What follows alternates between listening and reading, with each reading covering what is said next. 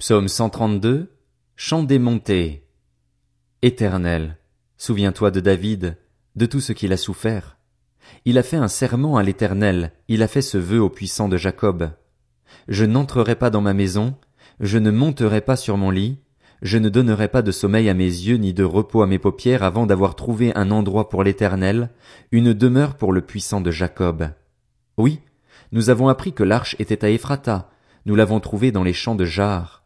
Allons à la demeure du Seigneur, prosternons-nous à ses pieds. Lève-toi, Éternel, viens à ton lieu de repos, toi et l'arche où réside ta force. Que tes prêtres aient la justice pour habit et que tes fidèles poussent des cris de joie. À cause de ton serviteur David, ne repousse pas celui que tu as désigné par onction. L'Éternel a fait ce serment véridique à David, et il ne reviendra pas sur ce qu'il a promis. Je mettrai sur ton trône un de tes enfants. Si tes fils respectent mon alliance et les instructions que je leur donne, leurs fils aussi seront assis pour toujours sur ton trône.